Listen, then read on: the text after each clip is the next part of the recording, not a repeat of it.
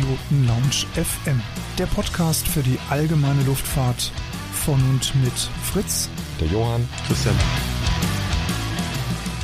Hallo und herzlich willkommen zu einer neuen Folge der Privatpiloten Lounge. Folge 5 hast du schon gehört.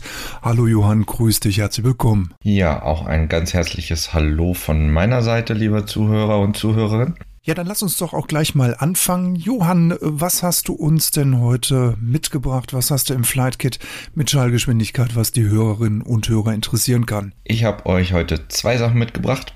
Das erste, was ich euch erzählen will, ist, falls jemand von euch auf schnelles Fliegen steht, dass es in Amerika, wo denn auch sonst, gerade ganz günstige Starfighter F104 zu kaufen gibt.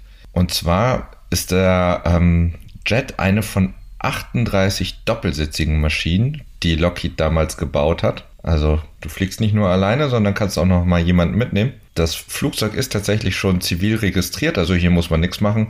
Hat gerade mal 2500 Stunden auf der Uhr und soll in einem ausgezeichneten Zustand, äh, Zustand sein. Man kann damit bis zu Mach 2 fliegen und sogar die Schleudersitze sind noch scharf. Und das Beste ist, das Ding kostet gerade mal 850.000 Dollar, also noch nicht mal eine Million. Dafür kaufen sich andere Leute eine SR22. Von daher ist das ja praktisch ein Schnäppchen. Also jeder, der Lust hat, sollte sich das mal angucken.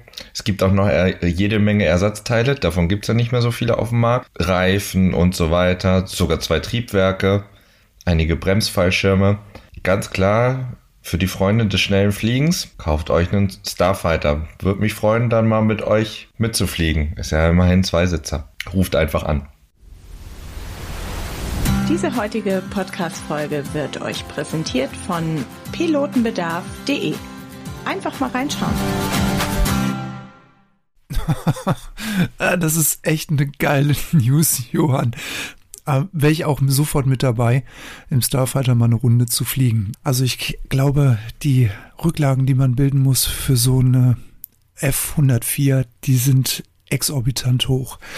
Aber gut, das steht auf einem anderen Blatt Papier. Johann, was ist denn so die zweite News, die du noch mit dabei hast, die unsere Hörerinnen und Hörer brennend interessieren wird? Die zweite Sache, die ich euch mitgebracht habe, ist ein Hinweis auf den Digital Fly-In von der Firma Eisenschmidt. Eisenschmidt hat am 13. November ab 11 Uhr eine Online-Veranstaltung, die man sowohl auf Facebook als auch auf YouTube sehen kann, mit einem bunten Programm und auch Diskussionsrunden. Sehr spannende Sachen dabei, zum Beispiel, was für eine digitale Unterstützung gibt es bei der Piloten Aus- und Weiterbildung oder zum Beispiel von der C42 zur Blackwing, also wie man die Tra äh, Transition ähm, hinbekommt. Für Segelflieger auch was dabei, Fallschirme richtig packen. Alles sehr interessant insgesamt insgesamt. Wie gesagt, am 13. November um 11 Uhr geht's los. Ihr könnt es auf YouTube sehen und auf Facebook. Die Links packen wir euch in die Show Notes.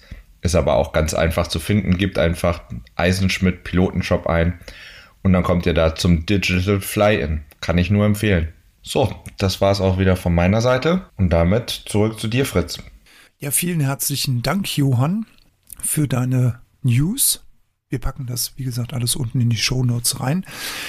Ja, wir befinden uns im Herbst. Ja. Wir haben goldenen Herbst vor der Tür. Das Wetter war jetzt recht gut fliegbar. Ich war jetzt auch wieder ein paar Stunden unterwegs mit unserer pummeligen Bertha, wie ich sie so liebevoll nenne, und möchte euch einfach mal hier so ein paar Gedanken einfach mal kundtun, die das Fliegen im Winter beinhalten. Im Grunde spricht ja eigentlich nichts dagegen, dass wir VFR-Flieger im Winter auf das Fliegen verzichten müssen. Man muss sich eben nur so ein bisschen an einige Besonderheiten halten und sich eben auch darauf einstellen. Also im Winter muss man auch ein bisschen mehr Aufwand in Kauf nehmen als in der wärmeren Jahreszeit. Zusätzlich ist auf einige mehr Dinge zu achten, die man in der Sommerzeit einfach auch so ein bisschen vernachlässigen kann. Aber die Belohnung, die wir dafür bekommen, die sind ja eigentlich auch grandios, sind wir doch mal ehrlich. Ne? Wir haben wunderschönen Ausblick aus dem Cockpit. Wir haben eine super ruhige Luft, weil es gibt ja keine Erwärmung in der Luft, die dann aufsteigt und somit dann zur Thermik führt. Also haben wir dichte Luft gleich, hervorragende Motor- und Steigleistung. Aber, aber, aber, wie immer ist bei jeder Flugvorbereitung, egal ob Sommer oder Winter oder gerade auch im Winter, eine noch sorgfältigere Analyse des Wetters natürlich angebracht. Wenn man im Sommer jetzt eine Kaltfront bei, ja, ich sag jetzt mal moderaten Temperaturen mit leichten Regenschauern erwischt, dann kann man seinen Sichtflug immer noch fortsetzen. Aber wie ist denn das jetzt eigentlich, wenn wir jetzt im Winter in den Schneeschauer reinfliegen?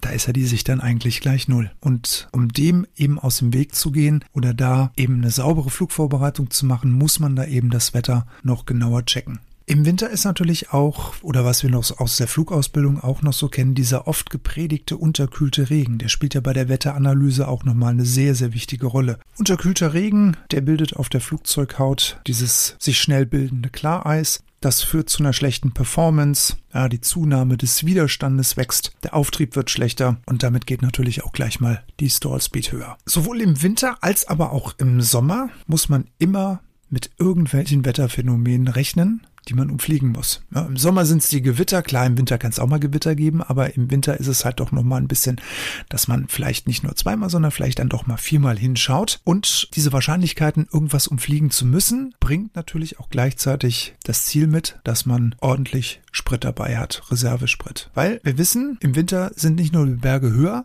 sondern auch Tage kürzer und damit muss man auch davon ausgehen, dass die nutzbare Tageszeit eben kürzer wird und man muss davon auch ausgehen, dass man seinen Zielflughafen vielleicht so gar nicht erreichen kann, weil man vielleicht woanders landen muss, weil sich das Wetter unterwegs dann doch nochmal dramatisch verändert hat. Lasst uns an der Stelle aber auch gleich nochmal über den absoluten Supergau sprechen, die Außenlandung. Habt ihr eigentlich Notfallausrüstung dabei, wenn ihr im Winter fliegen geht? Ich muss euch ganz ehrlich sagen, als ich das mit einem Fachmann besprochen habe, habe ich es verneinen müssen. Also ich habe nichts an Bord, das gegen Schnee, Eis und Kälte schützen kann. Und auch die Wahl meiner Kleidung im Winter war bisher nicht danach ausgelegt, dass ich eventuell irgendwo mal damit rechnen müsste, runtergehen zu müssen. Ich habe es eher so ein bisschen von der Leistung meiner Cockpit-Heizung abhängig gemacht auch vielleicht ein Punkt, worüber man nochmal nachdenken sollte, dass man im Winter vielleicht sich doch nochmal die ein oder andere Notausrüstung ins Flugzeug reinlegen sollte.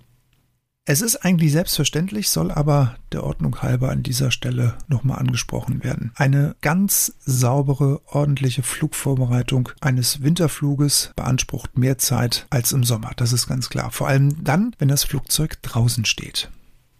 Liebe Kolleginnen, liebe Kollegen, Appell an dieser Stelle an euch alle, bitte achtet darauf, dass ihr das gesamte Flugzeug von Schnee, Eis und Reif wirklich komplett befreit.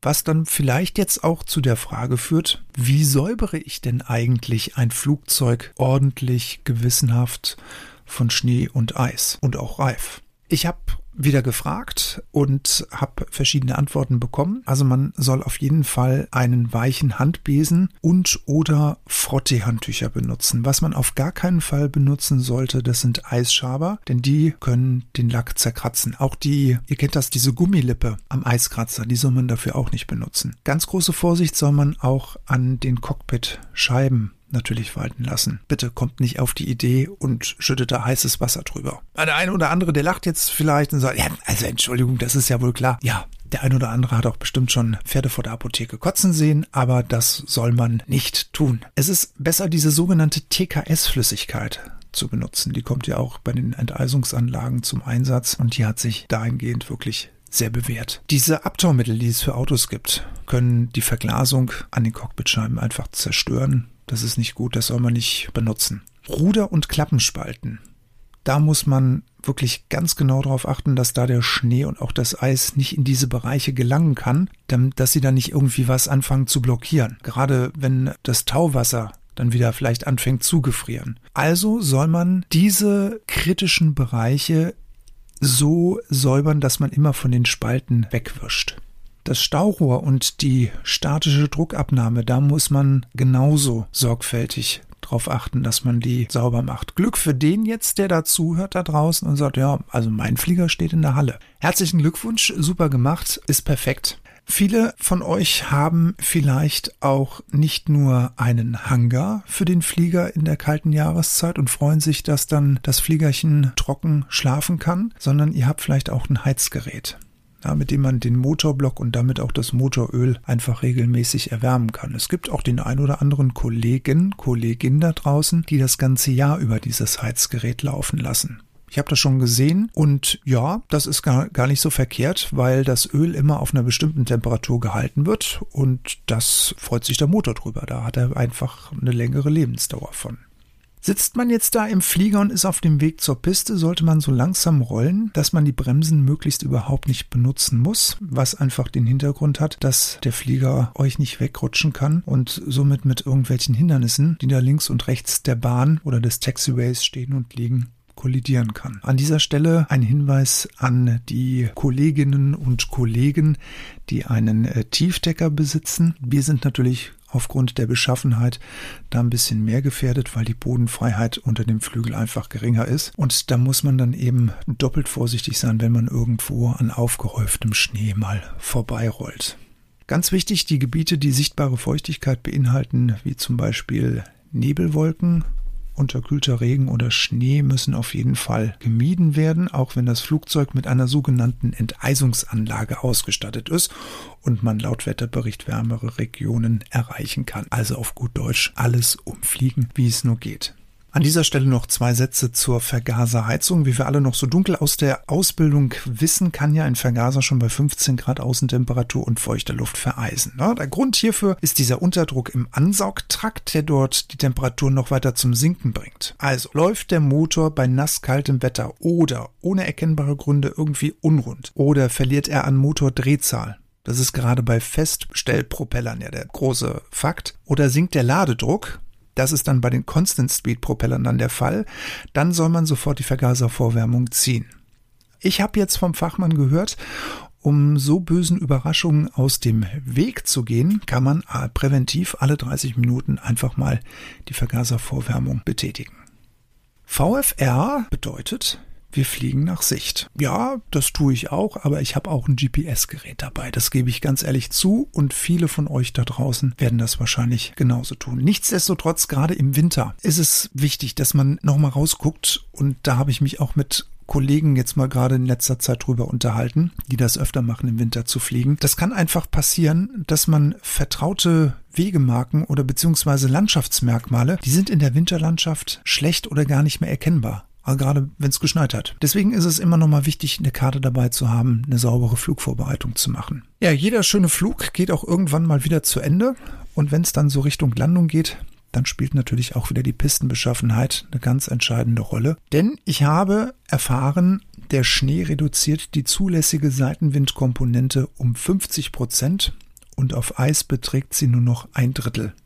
Also auch gerade wenn ihr vor dem Abflug am Zielflughafen angerufen habt und ihr habt gefragt, wie sieht's denn bei euch mit der Piste aus? Ist die geräumt? Ähm, nichtsdestotrotz fliegt ihr den Platz an, habt den ersten Funkkontakt, fragt bitte sofort nochmal nach der Pistenbeschaffenheit, wie es aussieht. Gerade auch im Landeanflug im Winter gibt es die Problematik der Höhenabschätzung. Wenn man hier Referenzpunkte zur Hilfe nehmen kann, hilft das ungemein. Also zum Beispiel Fahrzeuge, Gebäude, aber auch vielleicht einfach Besucher, die am Flugplatz vorbeigehen, dass ihr einfach Personen nehmt, um einfach nochmal die Höhe so ein bisschen einzuschätzen, wenn ihr da im Endanflug seid.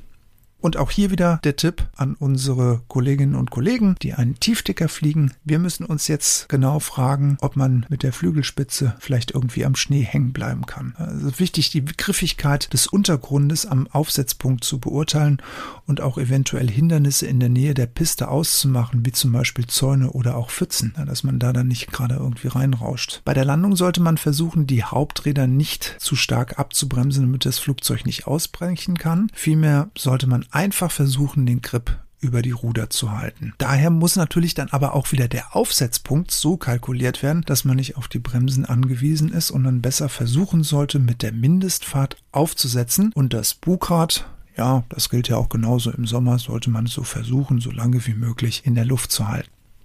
Aber, habe ich jetzt auch wieder erfahren, Teufel steckt ja eigentlich irgendwie immer im Detail, hegt man den Verdacht, dass sich am Höhenleitwerk Schnee oder Eis angesammelt hat, das irgendwie beim Start von den Rädern dorthin geschleudert wurde, darf man auf gar keinen Fall nur mit der Mindestfahrt landen, weil dadurch am Leitwerk die Strömung verfrüht abreißen kann. Man kann herausfinden, ob sich die Stallspeed verändert hat, beziehungsweise ob diese gestiegen ist. Das kann man aber nur in größer Höhe im Vorfeld testen. Und sollte man auch nur in großer Höhe testen. Höhe ist unser Freund. Es gilt der alte Satz, die Landung erst zu Ende, wenn das Flugzeug abgestellt ist. Man muss im Winter jederzeit mit Gehbewegungen des Flugzeuges rechnen und man soll frühzeitig, aber auch gleichzeitig mit viel Gefühl diese Bewegungen mit den Pedalen korrigieren. Also vor allen Dingen gerade vorsichtig bremsen. Weiterhin gilt natürlich auch, dass man auf seitliche Hindernisse achten muss, wenn man zwischen dem aufgehäuften Schnee vorbeirollen muss.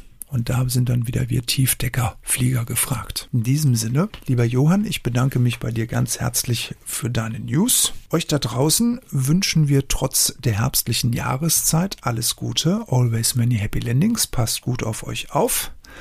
Und wir freuen uns auf Nachricht von euch. Und bis dahin bleibt gesund. Bis zum nächsten Mal.